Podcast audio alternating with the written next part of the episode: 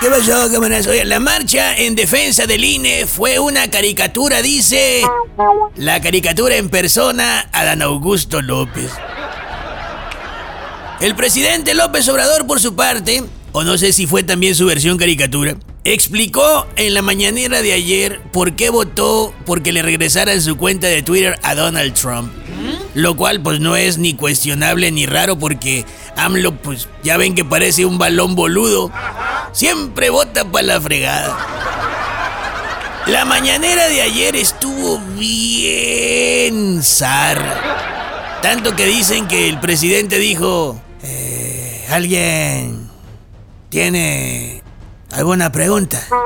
Y por ahí alguien le contestó, yo señor, eh, yo tengo una pregunta. ¿A qué hora se acaba esta tortura? Digo, me refiero a la, a la mañanera. Y de paso al sexenio también.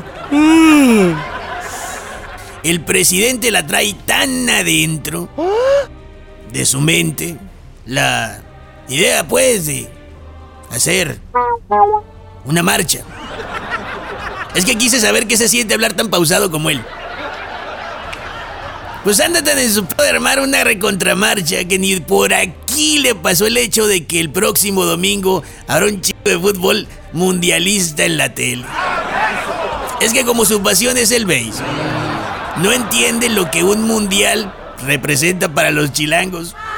Así que, siendo bien compa con el presidente, yo le recomendaría, haga esto, don Andrés Manuel. Meta camionetas con pantallas pasando el foot cada tantos metros del contingente de la marcha.